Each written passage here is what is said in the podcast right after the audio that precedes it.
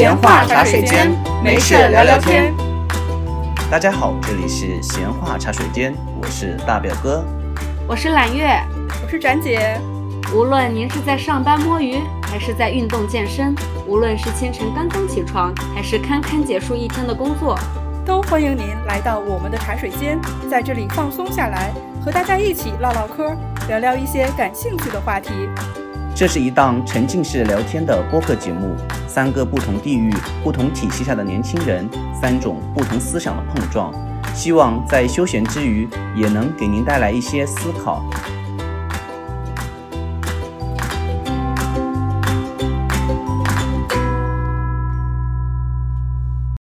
大家好，这里是闲话茶水间，我是大表哥，我是揽月。好，大家好，我是陈春。这期节目是我们美食之旅系列的第二期，也是美食之旅系列的最后一期。感谢大家的收听。如果听众朋友们有想听的话题，或者想让我们深入探讨的，也欢迎给我们留言或者私信。谢谢大家。上海的饮食文化本身是甜，它讲求是那种酱香。各个地方都有吃蟹的，但是上海把吃蟹变成一个很贵的事情。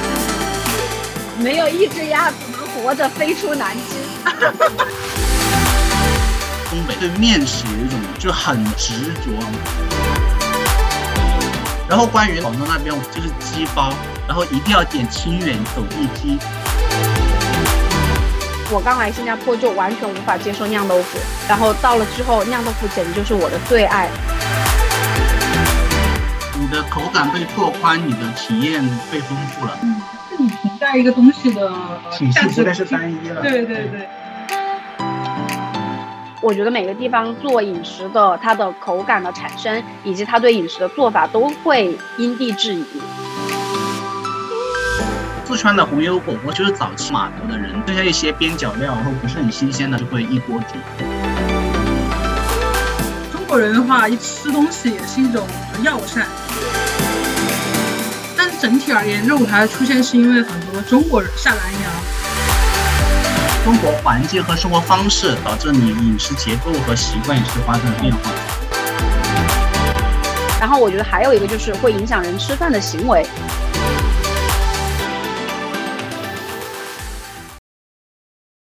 每个人都推荐了自己家乡里面很好吃的这种美食。其实我们现在想问一个挺简单的事，就是。在你后来求学啊，或者是工作在外地，你接触到的别的地方的美食，你有什么印象比较深刻的？我是在上海读书，嗯，然后上海的饮食文化跟贵州完全不一样，嗯，因为它本身喜甜嘛，对，它讲求是那种酱香，比如酱油。为什么我刚才会提酥油拌饭？据我了解，他们那个拌饭是一碗米饭，刚蒸好米饭，抹上一些猪油，倒上酱油。我们认为是够了，对吧？他们会撒上一勺白糖拌着吃，这就是他们的吃法。但是它的米是普通的米啊，普通的米，普通米。他们觉得这样的做法已经很好吃了。我吃不太惯，但是上次去上海倒是有吃到醉醉蟹。上海好像最就是上海各个地方都有吃蟹的，但是上海把吃蟹变成一个很贵的事情。他不会把它变成有品质的感觉。对，就是不管是上海吃那个蟹面。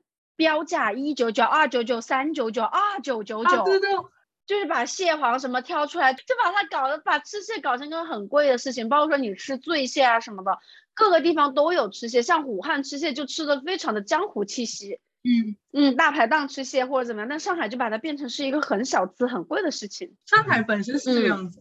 小姑娘，我跟你讲的呀，你这个样子不行的呀，我们吃蟹这个东西是要平民化的呀，你怎么搞得这么资本主义家嘞？是的，其实我刚到上海其实很不适应，因为上海什么东西偏甜。但是我跟你讲，吃久了你会适应的，而且觉得好吃。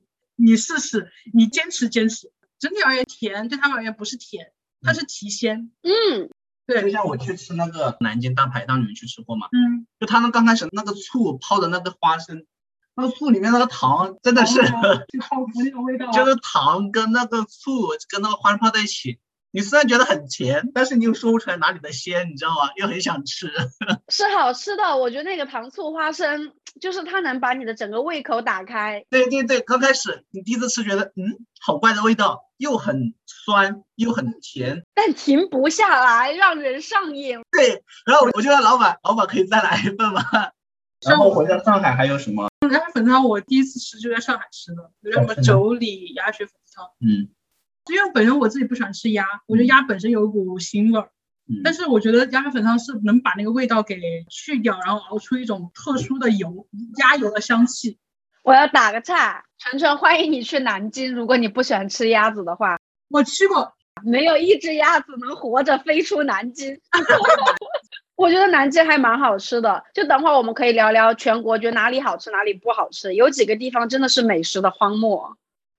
呃，我现在有两个菜是我最喜欢吃的，上海一个是生煎包，小杨生煎，对，我的天呐！然后我格外喜欢吃荠菜，荠菜小馄饨啊，嗯荠菜的那个煎包。嗯。但是本身有些人觉得还是鲜虾啊，或者是啊、呃猪肉是比较经典。但我本人是比较喜欢吃荠菜，就是看到上海觉得有生煎包，你都还是想点，它那个皮就一定要薄，对，它就像饺子皮一样的薄，而且里面汤汁还是有汤汁有汤汁，然后很鲜，然后咬出去先吸口汤，再撒一点醋进去，嗯然后解腻，然后一吃。然后第二个是熏鱼，我很爱，我很爱熏鱼的味道。我不爱吃鱼，应该你们都知道我不爱吃鱼。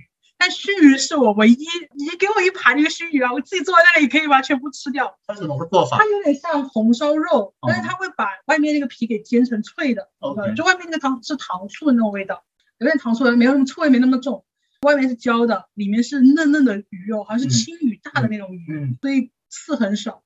淡水鱼。咬下去，我觉得外面是脆的，里面就是那种鱼肉，有一半一半那种鱼肉，然后还透着汁水，然后漫出来。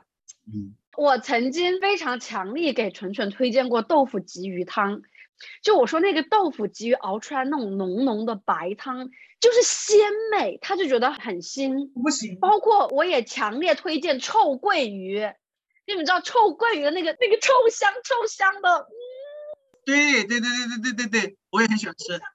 而且我们那边鳜鱼，它可以先用那个油煎一下，再用那个汤煮，再放那个酸豆角下去。我的天，煮出来那就有个鲜美。为什么刚才问是咸水鱼还是淡水鱼？淡水鱼其实没那么腥。如果你连像这种鲫鱼什么这种淡水鱼都接受不了的话，很多海鱼你根本就不能吃。对，海鱼会腥很多。对我就吃不惯海鱼，包括是海蟹什么的，我其实。所以我觉得为什么海蟹、咖喱蟹、胡椒蟹他们搞那么重的料，就是因为腥，它把它盖过去。我个人觉得有个原因是因为我地理原因啊，像我家乡在贵阳你是淡水我们是我们是内陆嘛，很内陆了，在山里，我们的鱼一般要不就是河里的鱼，就是腥味比较重，要不就是从外面运过来的鱼，基本上就不新鲜。因为我们满月都是住在湖区，基本上每天吃各种鱼，所以我们从小就很喜欢吃淡水鱼。像上海如果待久的话，你像我原来从酸辣、香辣那种，慢慢就变成鲜香啊，然后酱香那种味道。比如说我喜欢吃红烧肉啊，然后像杭帮菜里面红烧肉就觉得很好吃，一大坨。如果是上海、江浙那边，是不是东坡肉你也会很喜欢？对啊，就一块肥肉，一层肥一层但是又瘦。很甜，然后又不腻。你吃多了还是会腻，但是口感很好，丝滑对，但是它就一小块嘛，大家一起分几块嘛，因为上海菜精致嘛。啊！不行，吃红烧肉我一定要一个人一块，没有人可以把那坨红红烧肉给分走，要一整块下。我也是一个人一整块下嘴，就是滑腻，你知道吗？丝滑的口感。好像上海会切成这么一个小方块儿，那其实那一方块其实也蛮腻的，说实话。但是一口下去你很满足啊，那是个那个油脂从你齿尖。嗯，因为它的口感有层次，有那个肉的嚼劲，又有皮，然后又有那个肥，啊、是朋友们，我们要不要停止录制，先去吃个饭？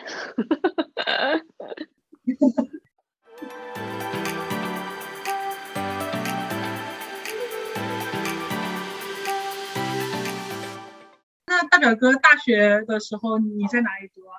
在哈尔滨读了四年大学嘛，然后又在广东待了两三年嘛。印象比较深刻的有两个了，一个是在东北的时候，我觉得他们对面食有一种就很执着。比如说我们食堂就各种你能想象的饼全部都有，然后那种饼包各种里面馅全部都有，比如说包肠啊，包鸡蛋碎啊，包一根大葱啊，包各种韭菜啊，只要你能看到的馅全部都有。不是鸡蛋灌饼，就是它就是一个面皮，你知道吗？它就给你卷好了，冷面，类似于那种煎饼一样，就是一个面皮，它煎好了，它给你滚各种东西，你就可以直接吃嘛。然后里面有一些酱啊或者什么别的东西，你都可以选择。然后我们当时上大学的时候，不是有一种东西叫馄饨嘛，你知道吗？在福建吃的馄饨，谁能不知道呢？就是那个馄饨不是里面会放紫菜、放虾米吗？对，上面馄饨是很小很小一个个嘛，就大概十个当一个汤就吃了嘛。哈尔滨从来不是这样的，哈尔滨那个碗比我的脸还大，但是只能装八个馄饨。我当时每次说吃那个馄饨，我们就叫它水包子。可能那边就因为我这几天特别爱看吃播，就在西安那边吃面，他们就会说我要三根面，我要两根面。对它很宽，像表面就是我要三根，我要两根，就类似于你这个吃馄饨，就是它大到是说我不是用碗来衡量，我是用个，就今天我要吃四个，我要吃五个，我要吃八个这样。然后关于广东那边，我可能有两个比较熟悉的，一个就是大家很熟悉的早茶文化，这个我就不讲了。另外一个我比较深刻就是各种包，就比如说我们当时叫鸡包，就是鸡包，然后一定要点清远走地鸡。广东清远走地鸡，那叫一个味鲜甜美。然后我当时在某一个郊区，就你说要个鸡包，他说好，然后他就去现场去他们后院去拿那个鸡。对呀，你鸡包不是说一个包子里面放着鸡肉吗？不是，是那种沙包的包，不是包子的包，知道吗？鸡包的包是沙包的包，然后他就会上面去杀鸡，然后你就看到后面在杀鸡拔毛，用那个喷火枪去毛，高压锅给你现压，然后整个过程大概等到五十多分钟。他等到那个包上来的时候，他那种沙包配那个鲜鸡，配各种料，是个清汤包，旁边给你配个酱青酱朝天椒，包里面很鲜美那个汤，再配那个酱料，我天真的是绝了。就为什么我上次一直想在这边找有没有类似的包？它包括有鸡包、羊包，有一个包是宝嘛？对，宝，对。然后它到冬天的时候会有那个羊宝，现实部分的嘛，冬天比较滋补嘛，然后夏天都会吃鸡煲。这个就是另外一个。一定要尊重当地的饮食文化。之前吃四川火锅，我就无法理解沙茶酱。然后直到有一天我去吃了那个潮汕牛肉锅，就是它是有道理的。潮汕牛肉锅那个牛肉，它就是配沙茶酱，贼他妈好吃。因为它那个汤比较清，它就是那种萝卜煮的清汤。就是你要吃符合那个地方的一整套，你不要就是没有吃到正宗的，或者没有按照别人的方式来，然后胡乱的说什么这个东西不 OK 或者很黑暗这样。然后我讲到这里以后。呃，你们会觉得随着你慢慢到一个地方适应了这个地方的口味以后，你觉得你的口味会有变化吗？对啊，会啊，这个就很明显呐。像像我之前是是丢给我是吧？我 get 到了。因为他尝试丢你，然后我就拦住了，然后拦住以后又呸又丢给你了。来到了。像我之前，我从小出生在湖北嘛，然后大学也在湖北读的，所以我的口味一直都非常的偏重。然后去了新加坡之后，就新加坡那边的整个它的本地的口味还是比较偏向广东和福建那一边的。所以我刚去吃的酿豆腐这个东西，对于我来说食之无味。我说这是个啥？就我不知道大家有没有听众朋友们有没有吃过酿豆腐？就刚开始去吃酿豆腐的时候，我的妈呀！我说这是个啥呀？就是什么味道都没有，包括它的那个，就你吃多了火锅的人，你对那个蘸水的要求也很高。酿豆腐的酱水也很 normal，就是它要么就是那个鱼露，然后我给听众朋友们大概简单科普一下，酿豆腐呢是一种新加坡的可能当地的美食，可能福建也有，就是把各种蔬菜可能上面加点肉末，然后有的油炸，有的不油炸，然后最后。用一锅清汤煮出来，你可以干吃。有不？你忽略了酿豆腐的灵魂。你知道什么叫做酿吗？就是那个肉酱跟那个鱼肉酱嘛，敷在上面嘛。对，就我有问过我本地的朋友，他们其实是会自己在家里做酿豆腐的，不是说只在食阁吃酿豆腐。所以酿豆腐它的灵魂，第一在于那个汤，它的那个汤一定是骨头加黄豆熬出来的汤。所以酿豆腐本身它的汤就非常的鲜美，然后第二个酿豆腐的灵魂在于它的酿，每一家做酿的那个手法可能不一样，酿其实是鱼肉做的，我刚来新加坡就完全无法接受酿豆腐，然后到了之后酿豆腐简直就是我的最爱，尤其是煮的好的酿豆腐，对你就能感受到它汤的那个浓鲜。我最近住的地方一个酿豆腐，一个阿姨自己酿的，就她所有的萝卜呀、茄子啊。苦瓜全部买过来，自己切成薄片。然后他从冰箱拿出两大盒，一个是酿的那鱼肉，一个是酿那个肉末，然后现场给你涂刮上去。啊，对。然后再油炸给你现弄。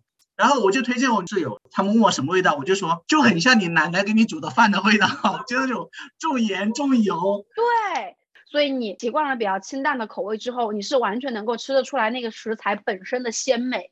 然后酿豆腐有干的和汤的嘛，你也可以吃偏油炸的，这就不说了，就变成比较清淡之后，在新加坡一个是酿豆腐啊，一个是鸡饭，就海南鸡饭这个是我也超爱吃鸡饭，现在 对，因为在新加坡每次出去在美食上面都是受苦，你看看我去的印尼。缅甸、斯里兰卡，那这种地方你出去了，回来之后就觉得哦，在外面受苦了，就吃那种油炸辣呀什么的。对，然后反正我是觉得没有什么很符合我。你记得我们上次去那个火山吃那家老奶奶工做那些油炸东西，那天晚上那个炒面啊，对对对，印尼已经算是我觉得就很 OK。你去斯里兰卡试试看，你回来之后觉得整个人被掏空。所以我每次在外面去那些地方吃了回来之后。我回新加坡第一顿我一定吃鸡饭，就你吃鸡饭套餐配那个汤，再加一个小的青菜一碟，你就觉得很养胃，然后就觉得说，哎，回家了，就突然有一种回家的那种安定感。而且你现在鸡饭，比如说哪个鸡比较新鲜，哪个鸡它做的那个烧鸡比较柴。然后你都能全部吃得出来，这就是以前可能，比如说像我们湖南、湖北重油重辣的地方，可能以前不会尝到食物本身这些各种特性的。以前可能我们真的吃的就是各种比较调料的味道比较重一点，但现在对食物本身可能也是慢慢的也会有一些感受了。但是如果你现在回了武汉，回到湖北，你又待了一段时间，你会觉得你的口味会变回去吗？我觉得待久了的话，肯定还是会慢慢的过去。但是我觉得你的口味的拓宽，就有点像是多方接受，就是你不会说我回了武汉之后更能吃辣了，口味又变重了。但是再让我去吃酿豆腐，再去吃清淡的东西，你还是能感受到这些清淡东西带给你的愉悦感，就不会说回到以前，哎，又觉得说吃清淡的很索然无味。嗯，就有点像是游泳或者是骑自行车，你学会了就一直在这里，哎，你的口口感就是被拓宽了。什么都爱吃，你的口感被拓宽，你的体验被丰富了。嗯，对对对，你评价一个东西的体系不再是单一了。对对对，不像以前那种好爽啊，好辣呀，好麻啊。对对对，然后一生看，先会觉得，嗯，这个鸡饭，这个鸡很嫩，很软，很鲜。然后这个汤也是还蛮不错的，肯定是熬了。然后你就会明显感觉到这些很多细微的一些食物本身的差别。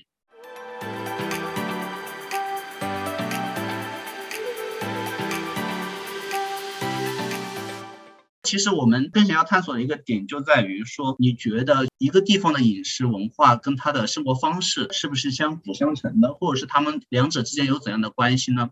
这个我就觉得说，你追溯这个地方的历史往前倒，我觉得每个地方做饮食的它的口感的产生，以及它对饮食的做法都会因地制宜。比如说，刚刚我们说到新加坡这边可能吃鸡饭这种东西，其实没有包括说加酿，它没有太多的加工，所以你刚刚大家一直在说它本身食材本身的口感，比如说肉是柴还是怎么样，因为它靠近海，它取这些东西来的食材本身就比较的新鲜，所以你看人从最早回到以前来想说这个演进的历程，最开始是没有那么多的佐料的。所以，当这个食材本身你觉得它不会变质，包括你用那个时代的人的思想来想，刚开始没有佐料这些东西的时候，你无所谓说佐料好不好吃，或者说本身这个东西好不好吃。那个时候判断好不好吃，可能只是说它有没有坏，嗯，然后或者是自然界本身的你有没有甜味，有没有果糖这些东西。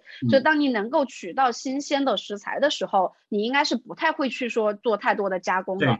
对，所以比如说像日本吃生鱼片，吃这种吃，就是海运比较发达，然后货物比较繁忙的话，食物更新会比较快。对，反倒是内陆地区这种食物更新不是很快的地方，反倒佐料会加的比较多。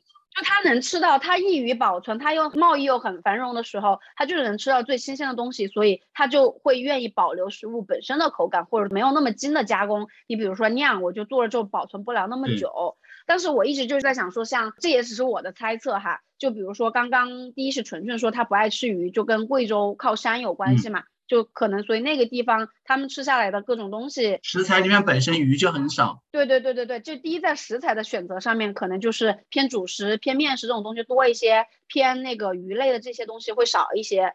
然后像我一直就觉得说，四川为什么这么喜欢吃泡菜，然后为什么这么喜欢吃火锅，就。有个古诗词嘛，就不是说什么“一须兮，蜀道之难，难于上青天”。对，所以就在我看来，四川那个地方一直交通上面没有那么的发达。对，OK，就四川的红油火锅是怎么来的？就是早期，比如说像他们码头的人运过来一些食材，可能一些偏新鲜的。或者说比如说那个肉比较贵重的一些食材或上等的食材，基本上就被一些有钱人拿掉了嘛。而剩下一些边角料，然后不是很新鲜的，那怎么办呢？这些工人就会一锅煮，然后加那重油、重辣、重麻，做一锅火锅，然后你也尝不出那个食材本身到底是不是新鲜，然后它的口感是不是肉还是别的内脏，就只要处理干净了，保持这样一个状态的话，相当于是贫苦人民一个方式，吃的还不错，然后我又不会因为这个食材本身的差而导致我的口感变差的一种方法了。其实刚开始正宗的红油火锅是没有什么很多肉可以加进去的，基本上都是各种内脏啊、黄喉啊、什么啊毛肚这种，就是边角料的东西啊，就要去那些新出来的。对，而且都是那种在那个码头那些上的人已经挑完剩下的边角料就没有人要的，然后他们会处理干净，然后做红油。嗯，因为做了红油以后你是吃不出里面东西到底是什么东西的。嗯，是这样的。对。明白，所以我觉得一些会用重料来做食物的地方，它可能都有这么几个特点。第一个就刚刚说的，可能是贫困人群比较多，然后大家不是那么容易获得食材。比如说我获得了一个肉或者怎么样，我要保存下来，所以就会出现以前的熏肉呀或者泡菜呀，就是可以长久的保存。然后第二种就是刚刚大表哥说的这种，可能它只能吃一些边角料，嗯，就是那个时候的内脏不是那么容易处理干净，它的味道比较大。所以它要把它盖过去。对，然后还有一些就是说，除了贫苦之外，可能这个地方它不太易于运输。就我这个地方跟外界交流比较比比较少，那贸易比较少之后，我这个地方的东西它没有那么快的周转，所以很多东西我还是要把它储存起来。就有的是为了储存过冬，有的是因为食材的量太大，所以就是基于这些地方，我就觉得说，可能这些地方的用料会比较重。所以你反而去看像福建呐、广州呀、广东这些靠海的地方，它那个贸易就是取食材比较方便，然后它那个贸易往来又很丰富，它便于取得食材，它的食材也便于运出去，就没有大量的储存压力的时候，其实这些地方吃饭就都反而比较清淡，然后比较保留这些食物本身的口感。哎，而且我觉得有一点很重要的因地食材了，对，就你有什么料就取什么料。比如说像有一个菜很有特色的就是炒青菜，愿意放小虾米跟小鱼仔。这个东西其实在内地是完全没有的，为什么？因为他们因地制宜。就我可能今天捞了一些小鱼仔上来，然后我我又炒别的又不方便，那我就直接放在青菜里面炒了。这样的话就保证青菜又有那个海鲜的鲜味，然后本身又有一些肉在里面，就相当于又吃了肉又吃了素，其实是一个很朴素的一个大家最早期的一些物资比较匮乏人的一个补偿心理了。我觉得就是有什么就吃什么，就包括广东人就会跳出来，这个不算肉菜。这个不算青，这个不算青菜。我想补充一个点啊，我想补充一个点，就是其实中国人的话，一般讲吃东西也是一种说药膳、食膳吧。所以我们会注意说，为什么每个地区有些人喜欢辛辣，有些地方就是清淡。嗯，比如像贵州跟四川，就我们要吃辣的原因，是因为我这个地方本身就湿气很重。跟湖南也是一样。对对对，所以我们要吃辣，把它东西给逼出来。还有一个历史也是比较人文的原因是，比如说新加坡肉骨茶。怎么出现的？像马来西亚和新加坡都有肉骨茶，对吧？但是他们会分黑白的肉骨茶，黑胡椒、白胡椒是不都不是黑胡椒、白胡椒，像他们马来那边更药膳，他会放很多的药材在里面。但是整体而言，肉骨茶的出现是因为很多中国人下南洋，然后他们要做工，很多人都是来打工的嘛，去搬重物啊之类的码头工作啊之类，他们就会很大的体力消耗，出汗呐。就它需要补充体力，可能接触水还会有一定的风湿的可能。对对对，所以它第一是需要有足够的能量。为什么它要吃肉？为什么肉骨茶里面有大块的肉？大块的肉。嗯。呃，第二是为什么会有胡椒，或者说胡椒味，或者说一些为什么补药膳？就是主要是他们在在祛湿。对，祛湿，然后还有还要保证身体一些调理，什么都对对。其实我觉得这食物产生原因肯定是有每个地区，不管是人文、气候这个原因造成，嗯，造成的这个味道。还有，当然食材也是因为因地制宜。像我们那边，也不是说都是辛辣。嗯，我们那边有一种特殊的东西叫竹荪，然后这种东西是长在山里的，然后它要求的体重非常的严格。嗯，但是它非常的鲜美，用来煲汤。竹荪是个草字头一个。对对对对。哦，OK。哇，我不爱吃火锅里面，你们贵州好多本地都是我都不爱吃，煮火锅竹荪我很很不爱吃。哎，那个煲汤，煲汤很好吃。啊，煲汤会有鲜味，这个是的，但是我不爱吃竹荪这个东西本身。然后为什么湖南、四川、云贵地方吃辣比较多？我觉得是排湿了。因为贵阳，我以前学地理课的时候就说是很少出太阳，所以叫贵阳，因为太阳很少出来，这是贵阳的特色。然后重庆和四川是因为它是盆地，湿气是笼罩着，就是有太阳的话它是看不到的。你如果在四川待久，你会发现整个天都蒙蒙的。湖南、湖北，因为以前这地方是属于鸟不拉屎的地方，是那种原始森林，是我们后来把沼泽脱水了以后，人类才居住在上面的，就相当于是土地本身就有很大的湿气，也是我们需要去排掉的。地理环境都导致了石蜡或者是辛蜡是导致他们选择的一个必然性了，有一点对。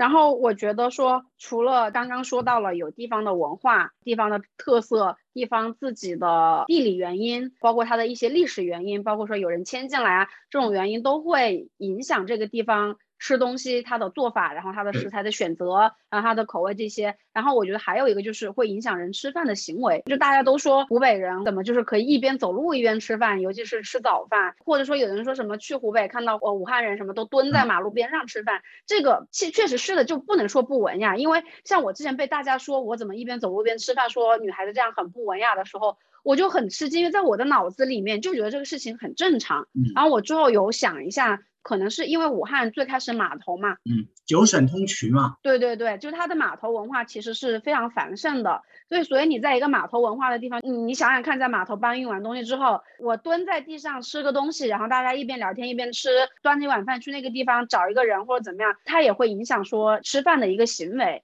对，他的生活环境和生活方式导致你饮食结构和习惯也是发生了变化。比较鲜明对比，因为日本是不允许你在路上吃东西的，而且你所有吃饭应该是有个堂食，因为它跟它本国文化有关系嘛。他自己觉得吃饭是个很隐私的事情，他文化比较向内，对对向内。所以说我当时刚去日本的时候，有时候你看到一个路边卖一个那种，它不是有那种小丸子串在一起吗？就在路边烤，你买完以后你又不能站在那里吃，对，有的很尴尬。所以其实很多我最近有在了解日本的一些饮食，包括他们现在一些零食的设计。它很多设计师方便你回家拆了再拼装吃的，就是它的初衷就不是为了让你在路上能够随便打开吃的。是，对对对，所以很多东西是这样子。然后我们最后聊一个点吧，你现在会在家做饭吗？然后是什么会影响你做饭或选择不做饭？然后你觉得在做饭的过程中间，你会比较享受做饭的过程吗？还是比较享受收获到美食的过程？我会自己在家里做饭。我觉得刚刚说的都有，就第一个是说做饭本身的过程，我自己很享受；第二个是做出来就做自己想吃的东西，这个事情也很享受。就我觉得两个做饭都有，因为现在每个地方的美食都越来越通，所以其实对我来说不是一个很好的事情，因为我觉得在这种环境下，品牌容易做大，其实反而会少了很多地道的就老手艺人。你比如说火锅，嗯，因为食物都标准化了。对，所以其实反而是很多刚刚大家讨论的很热火朝天的这些东西，我觉得是吃不到了。你比如说纯纯说他们贵阳的那一些米粉什么这些，就如果它一旦变成了品牌化，变成了食阁里面的一个窗口，就大家可能做的人就都是说新学的，它其实这些东西之后就不会有我们现在聊起来这么热火朝天，我觉得就缺少了灵魂。所以反而很多自己想吃的东西，知道了食谱之后。会想要自己在家里来尝试这个东西，相当于是一个你探索一个未知的一个旅程，对，会有一个未知的新鲜感跟冒险感的感觉。对，然后第二其实就更好控制量，更好来控制这个原材料，就因为外面的东西一旦它不是一个长久的沉淀，说我多少年做这个东西，它也只是一个品牌，用的是一个标准化的那一个菜谱的话，那我觉得我在家做跟他做可能区别不太大，反而我能把我的。用量或者根据我的口感，各种食材的配置可以做得更好一些，就可能根据你自身的喜好，可以自身做一定的调整。嗯，对。然后你如果做饭，做饭的过程的愉悦，跟做完美食的一个就享受到美食那种愉悦，你觉得哪个对你的冲击更大呢？可能是做完饭之后拍照发朋友圈的愉悦感最大吧。就是相机一定要吃饱，我吃不吃饱没关系，是吗？你这个就是又体现了你做了一顿饭啊，又体现了你做饭的这个结果多么的 amazing，然后你还享受到了，想到的时候再发了个朋友圈，大家跟你聊，哦，这不是四重吗？四重的体验愉悦感。当时开始做饭主要原因是因为有点想家了，这是第一个快乐，还有快乐是其实你很多食材，因为毕竟你是要复刻自己家里的味道，嗯，要去找，你找的食谱有时候不是从网上找，嗯，像我是会给我妈打电话。说就是一个原始的食谱，这个过程我觉得增进家人的关系、关系的，而且他们也担忧你在外面吃的好不好。就相当于是你做美食这个过程，以及包括前期沟通跟后期分享的过程，也是一个跟家人巩固情感的一个纽带。嗯是，然后我妈其实也不会立马给我食谱，所以她会自己先研究个一两天，然后我就按她那个做，然后做以后我还给她反馈说就味道怎么样啊，下次再给我改进。这是当时做饭的一个主要原因嘛。然后最近做饭其实主要原因是因为疫情，嗯，他不让堂食嘛，很多的东西其实要不就软掉了，然后就导致说我要回家做饭。呃，中国话就说有锅气。然后还有一段时间做饭，其实因为健身要体态对，你要控制油盐的摄入。再讲个实际原因是，尤其是我刚开始工作那会儿，有时候是为了省钱，都你要自己做饭。就一些可以自己平替做的那些东西了，有些东西它外面卖的比较贵，就是至少材料保证是健康的，价格又是可以控制的。刚开始可能刚毕业的时候会在家做饭了，因为我本身人人也很懒。可能跟陈总刚才讲的有几个因素，我其实也是有考虑过。第一个就是成本，就是可能刚开始毕业的时候想想省点钱，然后可能刚开始觉得还可以，这是其中一个原因了。然后第二个可能是因为像你讲的，我想复刻一些家乡的味道。然后后来为什么不做了？就是因为一个字懒。我觉得后来我之所以放弃整个美食的钻研，其实我刚刚毕业的时候，其实经常有钻研美食的，我也会做的。其实我也是还可以做饭，还可以。但是后来为什么完全放弃了？真的太累了，我做了一顿饭呀，我真的我感觉我蒸了一个桑拿一样，然后不仅是桑拿那么简单，你还被各种味道、油烟的味道熏到想吐，然后你做完了饭，基本上你就丧失了对这个食物所有的热爱，就你做饭的过程，你把所有你能体会到的这个味觉或气味全部体验完了，顺带的还有大汗淋漓跟各种乱七八糟杂七杂八的味道，让你很不爽。我现在基本上。属于那种懒到什么程度？我想吃哪个美食了，我就在网上吃播，看他做的全过程，就假装我做完这道菜，然后我就心满意足的看下一个视频，我就可以了。我觉得这个是最享受、最快乐的时刻就可以了。所以我觉得吃播是有需求的，尤其是那些复刻整个做饭过程的吃播，现在最很火嘛，因为它有一一些文化体验或者说。就过程体验在里面，我觉得这种视频越来越火是有原因的。像我这种很懒的人，这个对我就是一剂良药。就我看完几个视频，嗯，做的真好，然后假装我也做过了，嗯，好过了吧。然后我们最后想说的一点就是，美食这个东西呢，我觉得是一个刻在每个人 DNA 里面、刻在灵魂深处的东西。我觉得享受美食、享受当下是没有问题。但是我们这边想点出一点，就是其实现在很多的美食都是比较重油、重辣、重甜的，所以我觉得各位听众们，如果说想要保持一个良好的身心状态的话，啊，也是可以适当的节制一些，然后让自己保持一个充盈的心态，保持一个健康的体魄，然后能够更好的去生活，更好的去享受。我们今天的节目就到这里，下期同一时间我们再见。